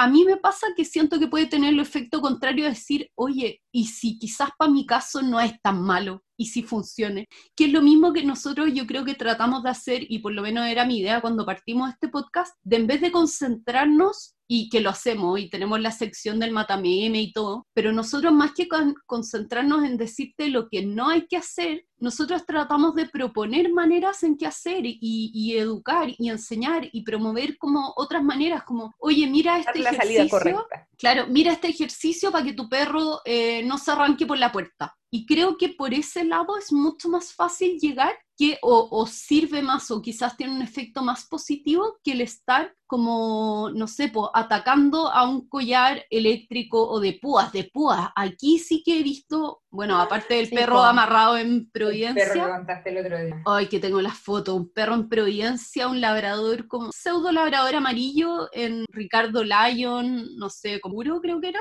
en una farmacia que hay, no, no sé si era Pocuro, eh, Bilbao, No, pero me esperando que mandaste un audio o Bilbao, sí, po, el perro amarrado afuera como de estos cototos en la calle y amarrado de un collar de ahorque, pero de los de púa. O sea, esa persona está hueona, eso no se hace jamás. O sea, yo creo que hasta la persona que le vendió ese collar la habría matado, porque se espanta con cualquier cosa, sale arrancando y ese perro se puede, pero ¿cachai el daño que le va a hacer? Pero bueno, esa es otra pelea. Pero me pasa que siento que educando de manera positiva o proponiendo, es más efectivo que las campañas anti. No sé si les pasa a ustedes. Como que yo preferiría ver más campañas de, no sé, po, eh, llamar así como a entrenadores a que todos muestren, no sé, po, un ejercicio para que tu perro no se arranque por la puerta. No sé, pensando que uno de los problemas para los que se venden estos collares es como para castigar el que tu perro se arranque de la casa, no sé, pues el del perimetral. Y sería bacán como una campaña de entrenadores de, puta, 50 entrenadores, 100 entrenadores, los entrenadores que sean sumándose a esto y mostrando como trabajo en vivo y en directo que no se necesita tener esto. Cuando la gente llega a las casas y se impresionan porque yo uno casi no le hablo al perro, aunque el perro sepa sentarse, echarse y todo, yo no les hablo porque como que prefiero dejar que el perro descubra por sí mismo e ir como premiando eso. Y segundo, yo no toco al perro, no lo estoy empujando, no lo obligo a sentarse, no lo manipulo, no hago el modelado del perro para lograr las conductas. Y creo que eso llega mucho más a que yo le esté diciendo a la señora que está sentando a su perro, empujándole el poto, a decirle, no, no, no, no lo hagas, porque puede ser súper aversivo y no sé quién que también podemos tener esa discusión, pero creo que es mucho más eh, eficiente cuando les muestras una mejor manera, Sí. porque la mayoría de la gente que por lo menos va a ser, eh, va a responder al mensaje que nosotros demos, es gente que quiere a sus perros y es gente a la que si tú le dices que eres una maltratadora porque le dices no a tu perro, le pegas con el diario y le pusiste un collar eléctrico, esa señora te va a decir yo no soy una maltratadora, yo amo a mi perro, lo adoro y no te voy a escuchar más porque me dijiste maltratadora y yo sé cuánto quiero a mi perro, Exacto. porque esa perra lo hace, o sea, esa perra, perdone señora imaginaria, Perdone, señora imaginaria. Esa señora no lo hace de mala o de maltratadora, lo hace porque con la información que tiene hasta ese punto, cree que es lo mejor que puede hacer, o que es la mejor alternativa, o es la más eficiente, o es la única que le queda. O es la única que conoces, y al final es eso, también. Por ejemplo, a mí me pasa mucho cuando veo como aquí estás tirando caca hacia la gente. Es Sí. como, en vez de dar caca. Porque Obvio. Al final, al final sí le dice a la señora, oye, eh, no sé, po, eh, ¿cómo tienes a tu perro así? No sé qué, no sé cuánto. Mira, mira, está lleno de pulgas, está lleno de garrapatas, no sé qué, bli, bli, bli, bla, bla, bla. ¿Cómo lo tienes en el árbol amarrado? Y es como, pero ya, ok, sí, efectivamente, todo lo que está haciendo lo está haciendo mal. Pero Tal vez es porque no tiene los conocimientos suficientes o porque, no sé, tiene el perro amarrado en el árbol porque, qué sé yo, tiene la puerta abierta y el perro se escapa y tiene que, no sé, está esperando mercancía o lo que sea. Sí. Entonces, es decirle, oye, mira, pasa esto, es que tienes otra opción, puedes hacer esto, mira, es que tu patio, si fumigas, tal vez no tenga tantas garrapatas, no sé, lo que Sí, sea. Pero si uno ataca, obviamente la persona se ve atacada y su respuesta das no va a ser. ¿ah? Y no das soluciones. Exacto, y, no, y su respuesta va a ser de ataque, ¿no? o sea, de, oye, de defensa, po. Como, y Entonces- no te escucho nada, nunca más a ti, como persona soberbia que me está retando cuando yo estoy haciendo lo mejor que puedo con la información que tengo. A- ahora, probablemente la gente que me conozca como en la vida real, no como alumno, sino que me conozca como en ambientes Persona. sociales, debe estar pensando, y esta loca se pegó en la cabeza, yo sé que no es así de positiva. Y no, como que no me malinterpreten no me estoy haciendo la, la, la- como la santa ni nada, sino que yo soy súper negativa y yo voy a apelar muchas cosas, incluso puede que, no sé, un dueño, voy a inventar algo, un dueño me diga que eh, hace a su perro dormir en una jaula de pájaro colgado arriba de la cama porque le dijeron que eso era bien, no sé, estoy inventando, ¿sí? Probablemente esa señora, después cuando yo salga de esa casa, les voy a mandar un audio a ustedes como, uy, no saben la señora huevona que me pasó, como, como la denuncio, ¿cachai? Claro. Probablemente lo voy a hacer, pero yo adentro de esa casa, esa señora no la voy a atacar, a esa señora la voy a apoyar porque sé que lo que hizo era lo mejor que podía hacer con la información que tuvo y esa señora igual me llamó para pedirme ayuda. O sea, está tratando de hacer las cosas mejores y de educarse, como que es la última persona a la que yo quiero retar y humillar. Yo eso lo parto como con la mayoría de la gente con que, la que trabajo que les digo, como me pueden decir lo que sea, yo no los voy a juzgar, les voy a explicar si hay algo que están haciendo que es horroroso, no sé, po. están dándole ají a cucharadas al perro para castigarlo por no sé qué cuestión, o no sé, le están metiendo el dedo en el ojo para retarlo. Probablemente les voy a decir por qué no lo usamos, pero no los voy a juzgar y quiero que sean súper honestos, pero yo creo que hay que partir de la base de que castigar, y eso lo sabemos, el castigo en general, para lo único que sirve es para romper la relación con nosotros y eso sirve para todos, con nuestros animales y con otras personas, para que quede asociado con nosotros, porque el castigo no viene del uso de la herramienta, viene del que se enteraron, del que yo me enterara que usan la herramienta, entonces probablemente me lo van a esconder. Eh, voy a llegar a la casa y quizá ellos ocupan collar de púa pero lo van a tener escondido y yo voy a seguir trabajando con ese perro y ese perro va a seguir paseando con collar de púa. Entonces, a mí ese tipo de campañas, aunque siento que quizás hay ambientes en los que sirve como un poco para parar y, y llamar la atención de, hey, basta, esto tenemos que cortarlo, creo que es mucho más importante el camino por el otro lado, como de, como de, de, educar y mostrar mejores caminos, mostrar alternativas para que básicamente el collar de ahorque, el collar de púas y el collar eléctrico dejen de ser usados, pero porque quedaran obsoletos. ¿sabes? Y mostrar en la práctica. A mí me pasó hace poco, eh, estaba entrenando a los perros de un caballero mayor y él me decía, pero es que yo toda la vida lo he paseado con collar de cuello. Y ya, yo nunca se lo peleé ni nada y un día llegué con mi arnés, con mi arnés que tenía enganche frontal y la correa larga. Y le dije, vamos a pasear. Y me decía, tienes razón que con esto tira menos. Sí. Me decía, ¿de verdad que el paseo es más agradable y mejor? Pero si ese como, señor, Eso la es lo primera, que yo le decía. pero si ese señor en la primera clase lo hubierais dicho como, oiga, usted es un maltratador, ¿cómo ocupa esto? Es que yo lo voy a denunciar a la Videma, le voy a mandar esta campaña, mire, todos los que ocupan esto son abusadores y están rompiendo la relación con el perro. ¿Ese señor te va a llamar a una segunda clase? Quizás No, sí, pero lo más probable es que no te va a llamar y va a llamar a alguien que no le diga maltratador por tratar de estar haciendo lo mejor con su perro. Sí, y, y él tenía una correa corta y súper gruesa, súper pesada. Y yo llegué con mi correa larga de tres metros, que es delgadita, livianita, y él al principio la miró así como, esa cuestión incómoda. Después me decía, en verdad esta cuestión es mucho más fácil de tomarla que la otra. Obvio. Yo como, sí, lo sabía.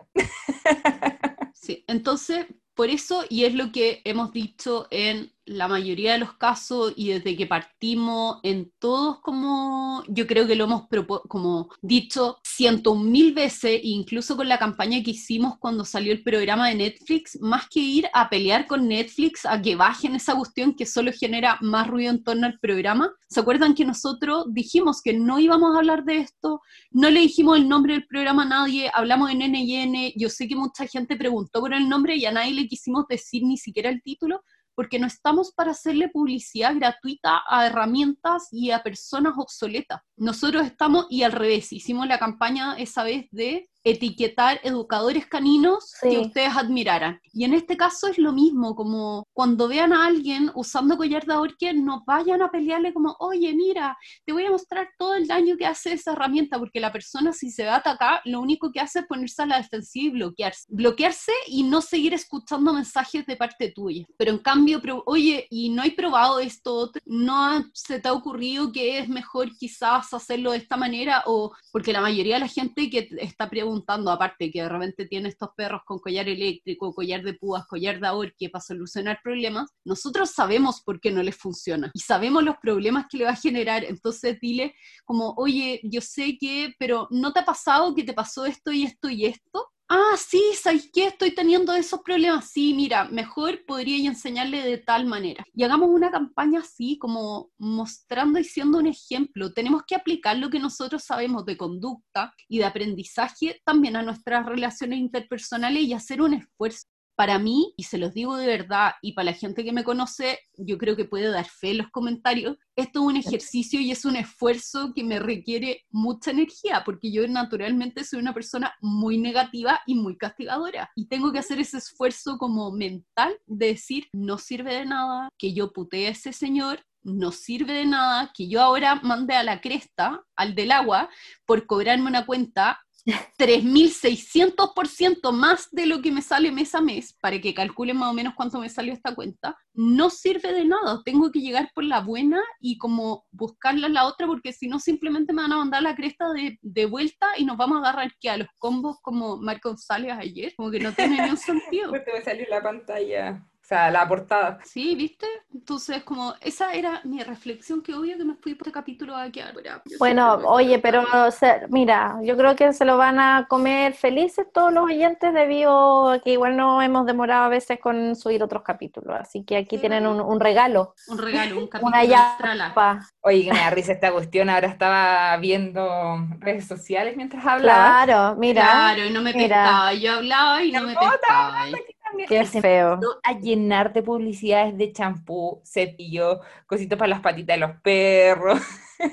Pero sí, los, te- los teléfonos nos escuchan. A mí a veces estamos hablando y el teléfono de Pablo nos responde cualquier mierda. Sí. Y nosotras sí, pero si ni siquiera te hemos hablado. Se Google. pasa, ¿ah? se pasa. Qué susto el gran hermano como nos tiene vigiladísimos. A mí me pasa ahora que tengo este reloj que me avisa los mensajes y demás, tengo que tener el Bluetooth, el Wi-Fi, la ubicación, todo activado para el reloj. Entonces, más psicópata. Sus- Bueno, sí, interes me gustó tu Mi reflexión. Carmen. Ya lo habíamos Sí. hablado, y, pero creo que es súper importante recalcarlo, porque la mayoría de la gente le pasa eso, que tratan de ir en contra, o sea, de, lo- de eso. No, y porque, y porque aparte después sale el otro, no sé, pues ponte tú ahora esta pelea en TikTok, que está la pelea de como, los- pero por el collar de púas, más que el eléctrico, que yo he visto como campaña en español y que están metidos hartos como de nuestros conocidos y gente que admiramos, y no es como un tirón de orejas para ellos, que no se lo tomen para nada como así, esta reflexión No, propia, y creo que también se tiene que, quizás hay espacio para eso, pero eh, en TikTok les dio como en un minuto contra solo el collar de púas, como solo collar de púas, púas, púas, púas.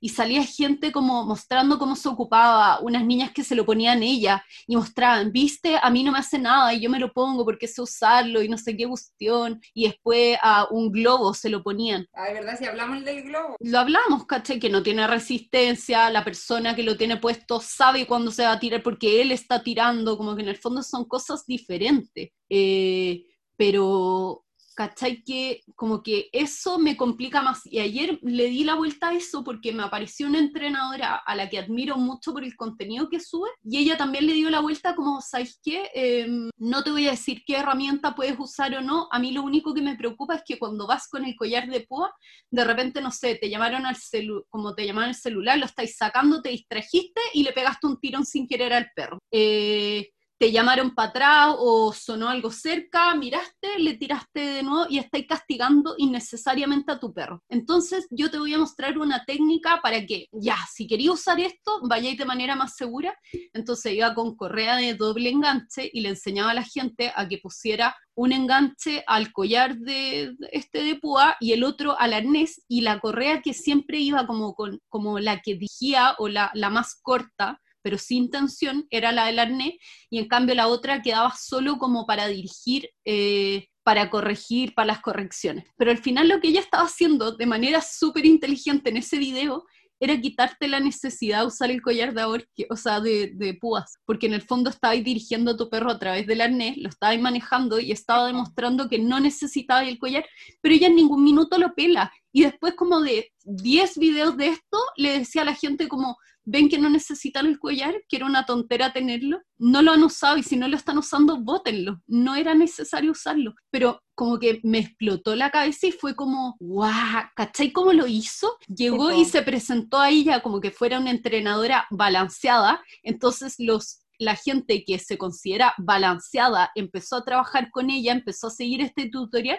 y cuando terminó se dio cuenta que esta no era nada de balanceada, no ocupa nada del castigo y lo que les estaba enseñando era la manera de que no necesitaran ese collar. Y dije, esto es, esto es lo que necesitamos. Pero bueno, eso, mi reflexión Oye, de me, me encantó, me encantó, me encantó. Es que al final así hay que hacerlo, engancharlos de alguna manera y no empezar con el no por delante, porque no funciona. Que te damos por finalizadas, no sé. Me parece, me parece muy... Bueno, vamos a aprovechar de saludar a nuestros dos últimos eh, auspiciadores. Eh, Yuppie Foods, que hace asesorías eh, para dieta natural de mascota, la Vero La Torre, así que le pueden escribir ahí. Hace suplementos para dieta, eh, o hacia vez está haciendo menos, pero hace asesorías para dieta natural para mascotas, así que por favor contáctenla, es una seca, siempre está estudiando, puede ayudarlos un montón. Y también tenemos a Duncan. Duncan es una empresa de paseos y adiestramiento para mascota. Tiene paseos, tiene entrenamiento, tiene etólogos, así que lo que necesiten pueden contactarlos y con diciendo que vienen de parte nuestra tienen un 10% de descuento. ¿Se acuerdan No sé. ustedes cuánto es? Creo que es un 10% de descuento. No bueno. ¿es un 10% de descuento o es más de un 10% de descuento? Así que puede que se lleven una buena sorpresa, pero por lo menos van a tener un 10% de descuento. Así que, bueno, la Cami no nos está pescando, pero se supone que ahora pasamos al último tema, eh, a su noticia. A ver que nos cuente qué pasó con estos lobos marinos en Tomé.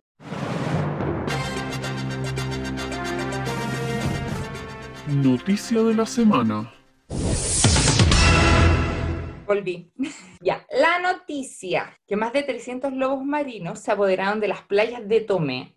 Esto fue porque un grupo de orcas y ballenas los estaban cazando, entonces fue como refugiándose, buscando lugar seguro. El problema es que eran muchos y todos saben que los lobos marinos cuando están en grupo son agresivos. Eh, muchos estaban saliendo hacia la calle a buscar basura de los basureros y los que estaban con una lucha con ellos eran los pescadores, ya que ellos salían a pescar y empezaban a atacar los barcos. eh, no como atacando a las personas, sino que quitándole los pescados, les rompían las redes, estaban espantando ahí todos los peces, cazándolos todos. Entonces ahí estaba explicarlas eh, que eran eh, los pescadores mostraban videos de cómo las orcas y las ballenas en la bahía de Concepción estaban como correteándolo. No nos queremos alargar mucho, pero ahí cachan que las orcas cazan en grupo de que acorralan.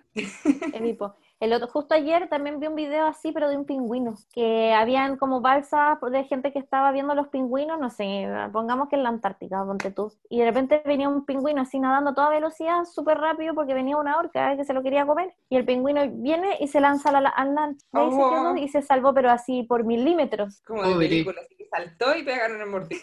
Pobre. Así entonces la Armada estaba haciendo un gran llamado de la que la gente no se acercara a las playas, como Obvio. que no fueran a verlo, esa wea típica del video de la foto, ¿cachai? Sí, po. ¿Ustedes sabían que las orcas pasaban por aquí? Mucha gente no sabía que teníamos rutas de, de paso de orcas. O sea, yo lo supe más cuando estudié sobre los cachalotes. Ah, para el... Sí. ¿Cómo se llama? Para pa, eh, Mochadic.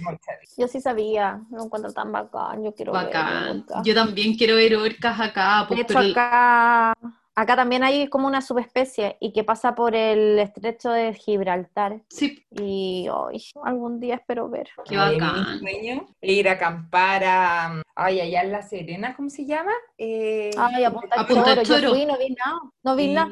Ese día no había ni, ni delfines, ni ballenas, ni pescado. Oh, Ah.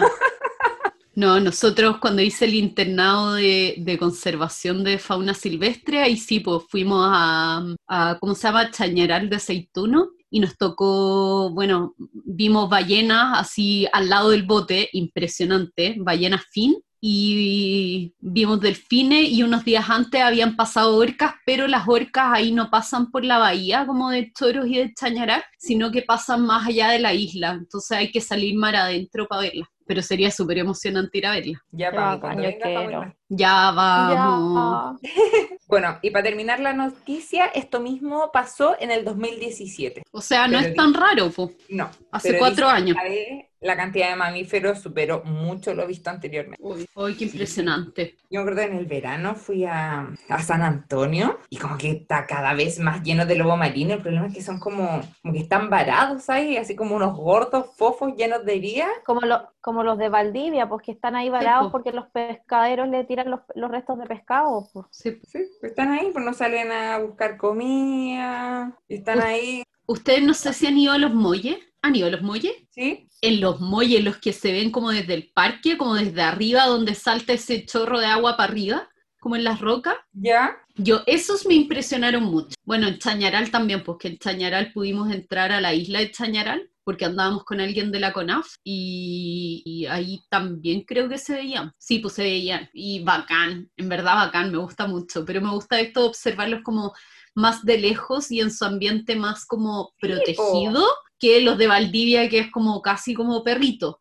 Bueno, allá en San Antonio eh, hay una parte que es como un- una pequeña playita y ahí la gente eh, como que motiva a los perros callejeros que ataquen a los lobos marinos. Me pasó, grabé un video esa vez y era como. Gente en- Sí, como que tiraban Ahí me piedras. sale el odio. Como que Ahí estos sí me perros pasa. persiguen las piedras. Y casi como que la gente juega así como, ah, qué entretenido, que el perro se moje en el agua. Entonces le tira las piedras al mar, el perro desesperado no la logra agarrar, sale, ya, y hacían como, pero hacían los lobos marinos. ¿Qué queréis ver en vivo? ¿Cómo se lo comen? ¿Cómo pelean? ¿Cómo pierde el perro? Ay, atroz. Terrible. Bueno, ahí se me pasa lo buena onda con la gente, ¿vieron? Si me dura bien Sí, poquitito este no. esfuerzo. Es un esfuerzo que hago de verdad como con todo mi, mi, mi fuerza de voluntad el hacer ese ejercicio, pero con esas tonteras se me pasa. Ya, la piña decía, ya grabamos mucho. No, me está aquí- tratando de cerrar el computador como, ya mamá, se acabó esto. Aquí hace rato se terminó el silencio y ya era mucho rato tenerlos quietos. Así que bueno, dejémoslo hasta aquí. Sí, Piña, sí voy a darte comida, pero espérame un segundo. Eh, con eso cerremos el capítulo de hoy día. Estuvo bueno, Sí. yo creo, largo, pero Sí, bueno. Me gustó, me gustó. Me Recordar el challenge que les dijimos. challenge. les dijimos. Sí, ahí se van a venir hagámoslo. entretenidos. Así que acuérdense el challenge del algodón y el globo, cortándole el pelo para que practiquen. Así es. Ya. Chao. Chao, chao. Chao, chao.